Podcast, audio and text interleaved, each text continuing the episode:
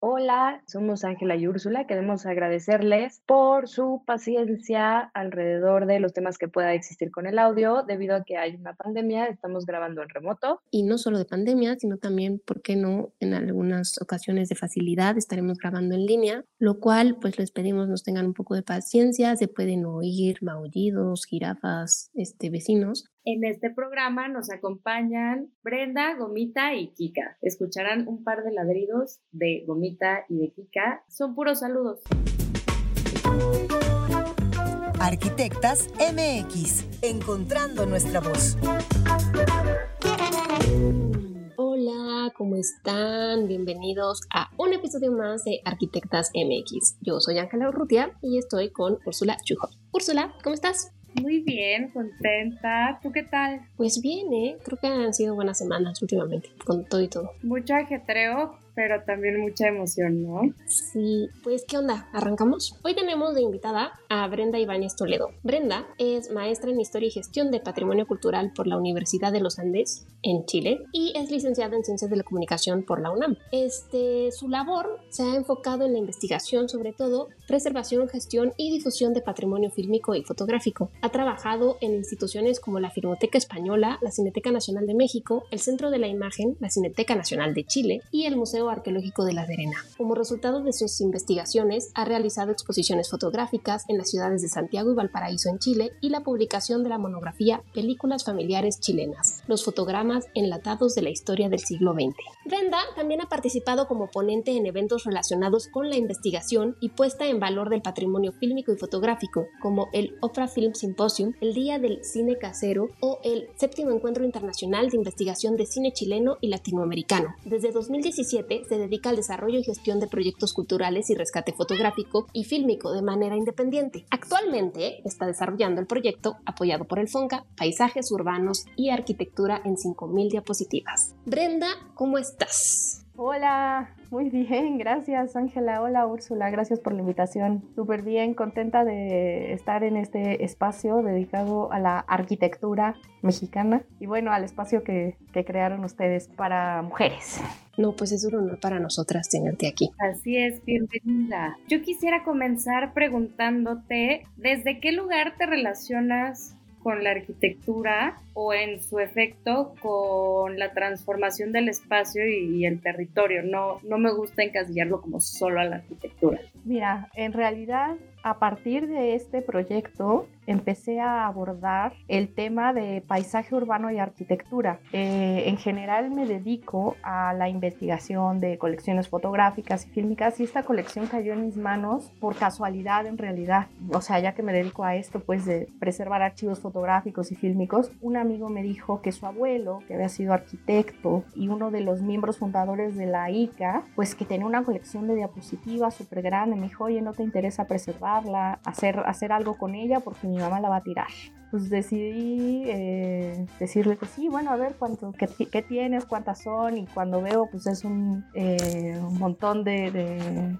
de, material fotográfico, todo en diapositivas, todo en ese, en ese formato, pues. Y ahí empecé como a, a, investigar qué había en la colección, porque pues eso, te dicen, hay, hay un montón de diapositivas que nadie ve, que nadie usa, está guardado por años. Entonces empecé a investigar y dije, wow, esta colección sí va vale la pena como para hacer un rescate y puesta en valor, por supuesto, sea su difusión eh, en los canales adecuados, ¿no? Y entonces cuando supe de Arquitectas MX dije, seguro este es el lugar. Mi relación en realidad con paisaje urbano y arquitectura va a ser desde ahora. Eh, en términos de investigación voy a, a iniciar por ahí, ¿no? O sea, estuve justo leyendo libros de qué onda con el patrimonio arquitectónico fotográfico documentado en fotografía y bueno, hay muchísimos publicado, ¿no? También, o sea, creo que sí es un proyecto que puede servir para la investigación posterior. Entonces, mi interés más bien es como digitalizar, rescatar este archivo para poder difundirlo y que llegue a los públicos que, que interesa. Sí, justo, me parece un proyecto muy bonito porque además, bueno, sin duda tú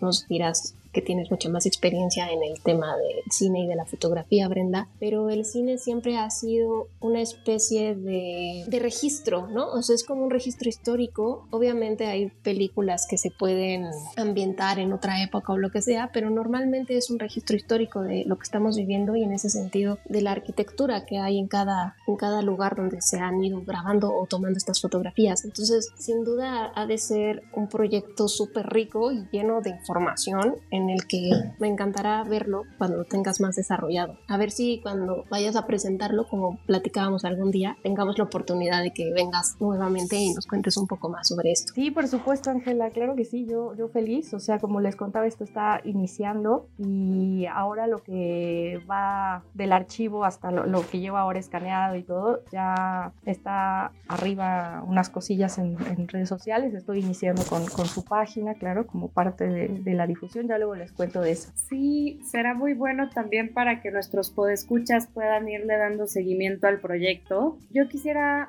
saber si sabes de quién toma estas fotografías, un poco de la historia de la colección, de dónde sale y como un poco del origen de todo esto, porque me imagino que la colección debió pertenecer a, una persona con un interés a su vez en la imagen urbana y el desarrollo de las ciudades. Sí, claro. el arquitecto se llamaba José de Jesús Gómez Gutiérrez. Él nació en 1916 y muere en 1999. Por lo que me cuenta su nieto, su nieto es Efraín Ochoa, que es el que me donó la colección. El abuelo, pues le encantaba, además de que viajaba muchísimo, su foco de atención, evidentemente como arquitecto y como trabajaba con ingenieros, pues eran siempre edificios, paisajes urbanos. Todo lo que llevo digitalizado es sorprendente ¿no? De, cuánto, cuánto fotografió, cuánto documentó. Y su hijo incluso, bueno, su nieto, perdón, me, me decía, igual te va a resultar súper aburrida porque son puros edificios. Evidentemente no, ¿no?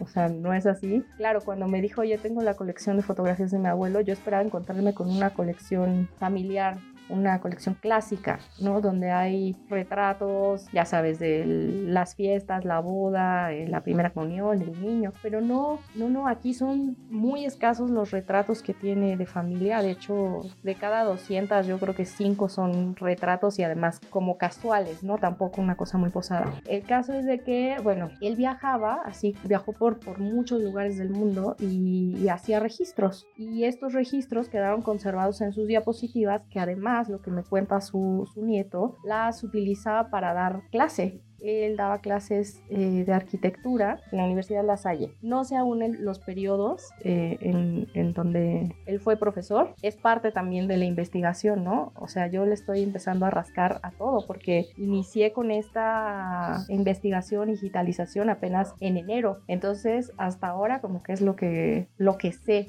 de la colección y se los comparto. Oye, ¿y tienes alguna idea de las fechas de estas diapositivas? Tiene fotografías fechadas, o sea, bueno, ya sabes, en, en la diapositiva arriba tiene un cuadro de papel es el que la protege, y en muchas de ellas escribió, ¿no? Y, y, hay desde 1954, o sea, hay unas que paseaba por Guadalajara, por Zapopan y fechadas en el 1954, otras que por la estética de los autos, cómo se visten las personas, claro, de los 60s, así mismo de los 70s y hasta los 80, porque tiene imágenes muy interesantes del terremoto del 85, él obviamente documentando el desastre que causaron en los edificios ¿no? Entonces, sus modelos son los edificios derrumbados y él ahí hace las fotografías. Entonces, ah, también por ahí hay una, curiosidad ahí de una caravana eh, de cuando vino Juan Pablo II aquí a la Ciudad de México, ¿no? tiene ese registro y también me parece que fue en los 80. Entonces, abarca desde finales de los 50 hasta yo creo que finales de los 80. Es un periodo amplio.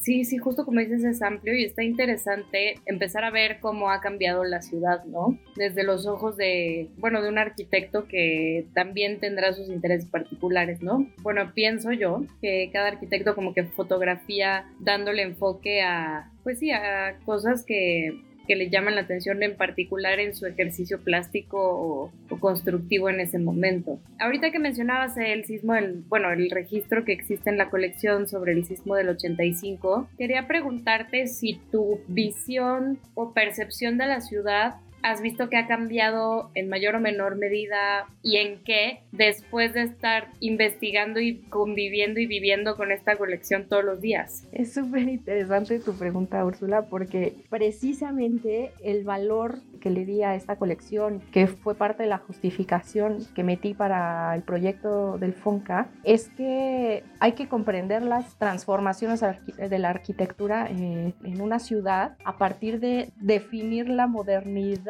puede ser así, en distintas épocas y que haya la posibilidad de hacer una comparación. Entonces, exactamente he estado haciendo eso de comparaciones todo el tiempo, ¿no? Porque no solo es Ciudad de México, también hay eh, fotos de Guadalajara, Guanajuato, Michoacán, esas son las que están identificadas. Hay otras que no tenemos la suerte de que estén identificadas y bueno, ahí estaría súper bueno como que la gente interesada se uniera a la investigación si identifica algo, ¿no? Pero bueno, el caso es de que eh, sí hay una notable eh, diferencia desde la estética de los letreros, por ejemplo, ¿no? De las avenidas. Como era en los 80, por ejemplo, en el sismo, se, se ven ahí, se ven los espectaculares que por supuesto son muy diferentes a lo, a lo que tenemos ahora y marcas que están en los publicitadas en los espectaculares que ahora ya no existen. Bueno, que yo ya no he visto, ¿no? Marcas, déjame acordar de una, no sé, es como, bueno, la cerveza superior sí existe, pero el logo era muy distinto, por ejemplo, ¿no? Había tiendas departamentales que también están fotografiadas, de hecho no existen. Los nombres no los recuerdo, pero todo lo tengo registrado, justo porque se va a hacer un catálogo digital, ¿no? El objetivo de todo esto es cerrar con un catálogo digital, sitio web dedicado a esta colección y que circule, ¿no? Entonces también, además de las diferencias que yo veo, yo creo que el chiste es compartirlo y que se pueda apreciar eso desde puntos de vista muy especializados como los de ustedes o incluso de aficionados. Me acaba de surgir la duda de, esto que estabas comentando justo de marcas que cambian sus logos o su imagen o edificios que desaparecen. En, parte de la investigación hay alguna especie de, no sé, idea de compararlo con cómo es la ciudad hoy día, justo decir, bueno, por ejemplo, este edificio ya no existe o algo así, o está enfocado por lo que tú estudiaste y a lo que te has dedicado, yo veo este, en el tema más bien de esta colección de diapositivas, o si está pensado hacer como alguna comparación con el espacio. Sería interesante, ¿no? Claro, sí, sería súper interesante hacer esa comparación. Eh, la cuestión también es como identificar bien qué avenida es. Se podría incluso hacer, hacer esa, esa comparación, pero bueno, también el archivo, como estaba diciendo, el chiste es que esté como disponible por si a alguien se le ocurre ese estudio, que en este caso, pues no, ya salió ahorita la idea. Yo creo que sería parte más bien de otro estudio y pueden salir muchas más líneas de investigación, ¿no? A partir de las imágenes. Síguenos en Twitter, arroba arquitectasmx. Cuéntanos, Brenda, dentro de este proyecto, o bueno, si nos quieres contar de algún otro, ¿con qué reto o con qué dificultad te has encontrado o alguna experiencia así que hayas dicho esto me ha marcado y que haya sido un parteaguas en, en tu proyecto o en tu carrera profesional? El proyecto como recién va arrancando, las dificultades es claro al, al, postular, ¿no? Y, y, bueno, es un reto, ¿no? Hacer una postulación eh, a un fondo público y que te lo den. Entonces a mí ese me pareció ahorita el mayor reto porque cuando yo vi las y la colección y empecé a analizar su valor histórico, estético, etcétera, dije esto sí tiene potencial para hacer otra cosa y para llegar a los públicos adecuados. Entonces, pues el reto ahí fue armar el proyecto y postularlo al FONCA y convencer a otras personas de que tiene valor este proyecto, porque con los fondos públicos casi siempre es ese tema, ¿no? Justificar este, que ellos sepan, ¿no? Que tú estás segura de lo que haces, cómo lo haces y a pesar de que ya tienen tu trayectoria, etcétera, ¿no? Porque también fui apoyada por el FONCA para hacer mi maestría en Chile, ¿no? Entonces tienen como todo mi expediente, hay que justificarlo, ¿no? Y desde el punto de vista de, de mi profesión, ¿no? En este caso de, de conservación, de rescate, de difusión, ¿no? Porque también armo proyecto cultural con esto. Entonces, eh, eso fue de verdad así un, un, gran reto y obviamente pues muy contenta cuando supe que eligieron mi proyecto para apoyarlo. Sin duda es un proyecto súper interesante y con un montón de futuro. Alguna vez con algunos colegas aplicamos para un FONCA en, en, en otro esquema, pero también me acuerdo que fue un rollo y te felicito porque sí es un chambón. Y bueno, la siguiente pregunta es, ¿qué te gustaría desde esto que, que si bien es un proyecto nuevo y que se está gestando todavía, transmitirle a, los escuchas que tenemos? ¿Qué has aprendido? ¿Qué te gustaría decir a modo casi de consejo? Que no tiren sus fotografías. bueno, eso por un lado, ¿no? Eh, como que uno de pronto no sabe el valor que pueden tener para otras comunidades, no solo para una persona, ¿no? O sea, mi, mi labor aquí es como, me siento como un conductor, ¿no? Como eh, están pasando esta colección y otras que he revisado, ¿no? También en, en mi historia profesional y yo hago que lleguen a otros públicos de maneras, digamos, un poco más eh, digeridas, ya con curaduría, ¿no? Como para que, que, se enamoren también de esa colección como, como yo lo he hecho. Y justo en, en este tema de, de, de, de, consejos para nuestros amigos escuchas, que sí hay que darle un, un valor a todas estas eh, fotografías como fuentes primarias de investigación, ¿no? Lo que estaba comentando hace rato con Ángela, o sea, alguien puede ver esto y ya se le ocurrió un super proyecto, ¿no? Y entonces pueden acudir a mí, obviamente, ¿no? Y, y, vemos cómo hacemos para que tengan las imágenes, ¿no? En, en calidad, etcétera. O sea, ese, ese, es el chiste, que, que se comparta. Y bueno, además de como fuentes primarias de, de investigación, eh, bueno, hay mucho trabajo que se está haciendo ahorita en el campo del arte, por ejemplo, eh, como en, en reciclado de imágenes, por decirlo así, como apropiación más bien, ¿no? Y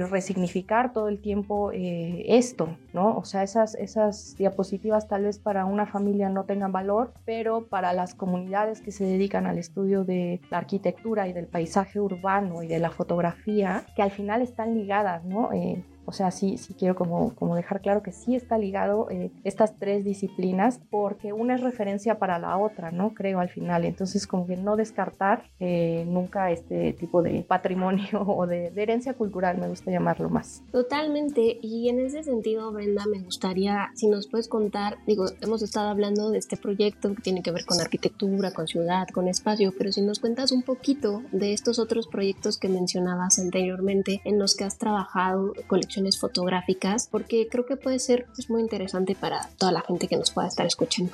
Pues el más reciente, bueno, el que tuve antes de, de, este fue un proyecto grande que desarrollé para titularme de la maestría y fue el rescate de una colección fotográfica también, obviamente, de un hospital en la ciudad de Valparaíso, en Chile. Eh, esas fotos pues las tenía la bibliotecaria del hospital eh, en una cajita o en varias cajas así de, de cartón, de zapatos, ¿no? Eh, muy desordenadas, etcétera, que pues cuando supieron que nosotras estábamos cursando esa maestría, obviamente contactan a, a a la universidad y dicen, oiga, bueno, tenemos esto, alguien lo quiere revisar, alguien quiere mirar y pues ya dije, ¿no? Con mi compañera de, de trabajo nos, nos fuimos, ¿no? A hacer la investigación y cuando vimos justo lo que había también dijimos, esto sí vale la pena, ¿no? Hacer igual el rescate, eh, la conservación, esto desde, desde el punto de vista de los archivos, ¿no? Hay que hacer limpieza, o sea, tiene que estar un poco el material en manos pues también de, de profesionales, ¿no? Porque bueno, esta, esta señora afortunadamente la cuidó, pero no estaba en las condiciones pues óptimas, ¿no? Para su conservación en el tiempo. Que lo mismo ocurre con esta ahorita, ¿no? La de diapositivas que está en cajas de, o sea, sí especiales para diapositivas, pero de un material que no es apto para su conservación. Entonces, lo que, lo que ocurre con estos materiales es que se va degradando el color, por ejemplo, ¿no? Entonces, por eso luego vemos imágenes rojas, verdes, moradas, ¿no?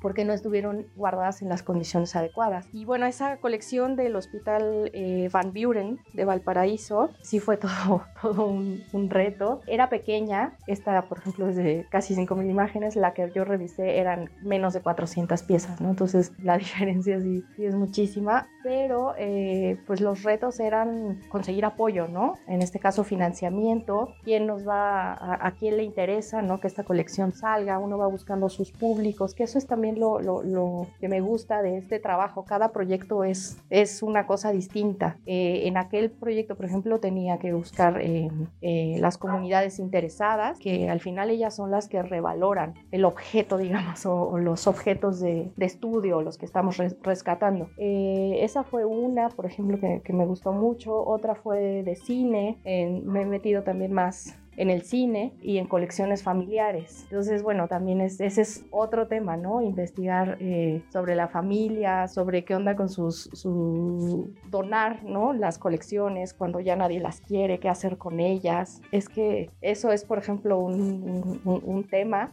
de saber qué hacer con una a dónde llegar, a dónde llevarla, perdón, eh, a dónde la van a cuidar, a dónde la van a poder difundir o incluso eh, utilizar para otros fines. Entonces, pues más o menos ese ha sido el, el, último trabajo que he hecho con esas colecciones. Me encanta cómo vamos descubriendo a través de, de tu trabajo un mundo completamente desconocido. Bueno, al menos para mí lo es, sin, sin hablar por Ángela, pero sin duda me, me, quedo como con ganas de, de, también yo explorar esa faceta fotográfica. Sé que hay arquitectos que la tienen como muy desarrollada, pero yo en particular no tanto. Y en ese sentido, quería preguntarte cómo es que tú te das cuenta de que te quieres dedicar a, a eso, a conservar el patrimonio visual de la gente. ¿Cómo es que tú, dentro de todo este universo de posibilidades que hay alrededor de tanto la carrera como tu maestría y los demás lugares donde te has desempeñado, de, decides continuar por este camino? En general el cine, mi gusto por el cine es lo que me,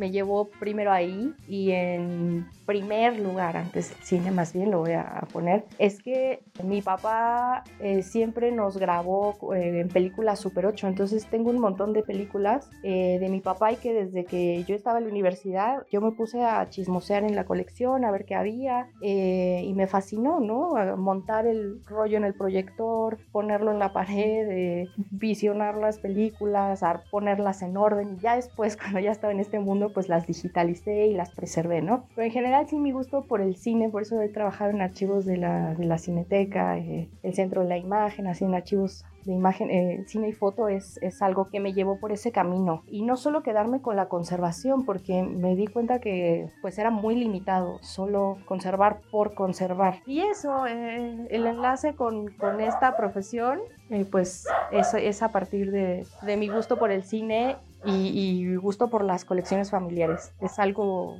así que muy personal. Pues como casi todas las colecciones fotográficas que mencionas, me imagino, ¿no? O sea, son de alguna manera, dependen mucho de quién las tomó, como mencionaban hace rato, o sea, del, del ojo, ¿no? De, del fotógrafo, pues tiene que ver la colección al nieto de tu arquitecto que tomó las fotos de tu colección le parecían aburridas, o al menos te dijo, no sé si le parezcan aburridas, corrijo, pero al menos te dijo que quizá a ti te parecían aburridas, pero pues sin duda depende mucho de, la visión de cada quien. Este, yo tengo un par de preguntas todavía. Una es que hace rato mencionaste pues tu estancia en Chile y los trabajos que habías, pues bueno, los estudios, los trabajos que hiciste allá. En este sentido del espacio y de lo que estamos platicando, ¿sientes que las ciudades y la forma de habitarlas es muy diferente? ¿A qué allá? ¿Cómo lo viviste? Ah, la respuesta es sí. Tiene mucho que ver con la geografía el territorio, el paisaje, eh, nos condiciona de alguna manera para cómo se vive, cómo se desarrolla socialmente, por ejemplo, la comunidad. Por ejemplo, en Chile es muy, muy notorio una avenida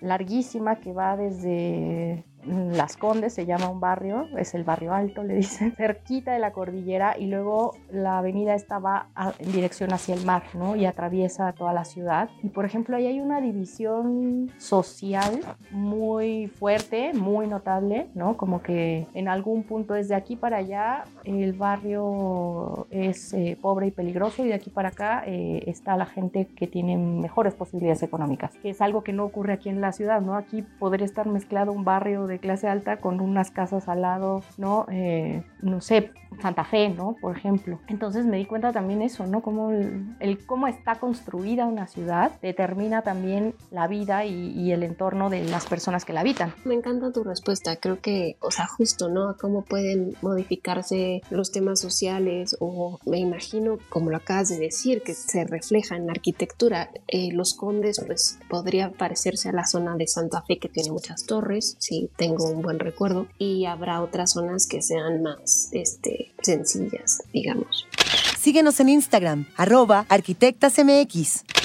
Oye Brenda, para terminar, ¿nos quieras este, recomendar o si hay alguna mujer que nos puedas sugerir que te gustaría que estuviera en el podcast más adelante. Ay, claro, para esta, esta investigación estuve, estuve revisando el libro de Fernanda Canales. Ella publica un libro que se llama Arquitectura en México 1900-2010. Y bueno, ella se va como por otra línea de investigación con esta, pero me encantó y yo dije, claro, este es como el final de una gran investigación, el cual me gustaría evidentemente también llegar ahí. Me parece que su libro también, hablando de, de patrimonio, de arquitectura, de relación de fotografía, mapas, ¿no? O sea, también los documentos fueron eh, importantes como para el desarrollo de ciudades. Todo esto lo reunió ella en un solo libro y no tengo el libro, pero yo he estado más bien leyendo artículos y artículos sobre, o sea, sobre todo eh, de Lina, que habló sobre este libro que ella publicó, ¿no? Y que además fue galardonado. Entonces, pues me hice fan eh, y yo sin, sin conocer, obviamente, el mundo de la arquitectura, como les contaba al principio.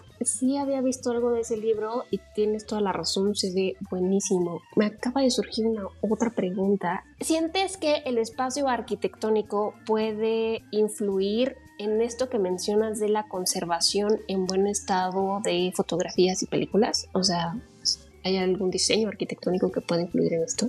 Claro, definitivamente influye en todo, ¿no? Eh, justo los espacios con menos luz, menos humedad, menos calor son eh, en donde se conserva el material fotográfico y fílmico. De hecho, eh, cuando trabajé en la Cineteca Nacional, que fui también jefa del Departamento de Preservación, una de las rutinas que hacíamos diario era revisar las bóvedas, la temperatura, la humedad relativa, medirlas, que todo estuviera, ¿no? Hay, hay ciertos parámetros, ¿no? Ya en, en donde no tiene que pasar de tal punto de, humedad o de temperatura para que los materiales se mantengan estables. Eh, entonces sí, sí hay todo un diseño, digamos, sí, arquitectónico, porque esas bóvedas en general son mandadas a hacer, a construir. Eh, se piden especificaciones, ¿no? Obviamente con los sistemas que les contaba de humedad y, temperatura controlada. Entonces es también un mundo, ¿no? El de, el de, la conservación, pero en general en una casa, si alguien mantiene sus materiales fotográficos eh, lejos de la luz, lejos de la humedad, eh, del polvo es poco casi imposible, pero la medida de lo posible, que, que, lo pudieran mantener lejos de, del polvo y, de estos factores, agentes que, externos que, les cuento, pues podrían mantener sus, sus, fotografías físicas, que bueno, ya casi no existe eso, ya sé, pero si tienen, eh, es la mejor manera de conservarlas. Muchas gracias por los consejos. ¿En qué redes, correo, página internet, datos generales te pueden encontrar? Pero si tienen alguna duda, por si alguien se anima a participar y ayudarte a identificar fotografías, por si nada más quieren echar el chismecito, ¿en dónde? Estoy en Instagram, eh, mi cuenta es brenda.it, esa está abierta como para cosas que hago de fotografía, cine y de investigación en general, pero eh, le abrí una cuenta específica a este proyecto porque como son demasiadas diapositivas, creo que lo vale. Y la cuenta en Instagram está como arroba 5000 paisajes urbanos así todo junto. El 5 es número, 5, y luego ya todo con letra, mil paisajes urbanos. Y en Facebook también le, saqué una página, se llama igual, 5000 paisajes urbanos. Entonces, eh, por mensaje pueden comentar, por supuesto, las fotos que se van subiendo. Eh, esto voy a estar eh, haciéndolo por ahora cada tercer día, entonces va a haber contenido que se va a estar renovando, se va a mover esa cuenta, ¿no? Y estaría encantada de que pudieran participar, que siguieran la cuenta y que inviten a, más interesados, ¿no? A conocer este proyecto.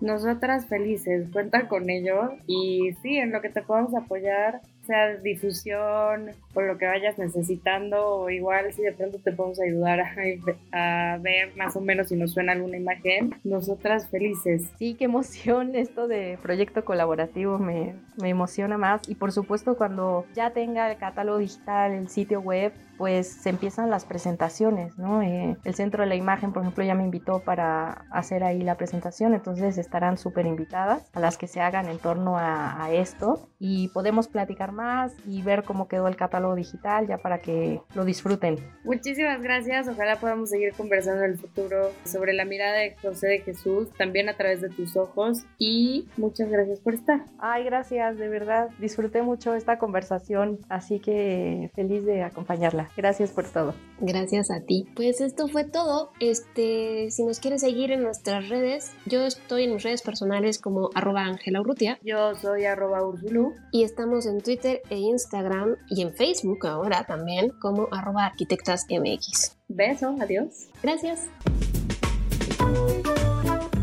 Arquitectas MX, encontrando nuestra voz.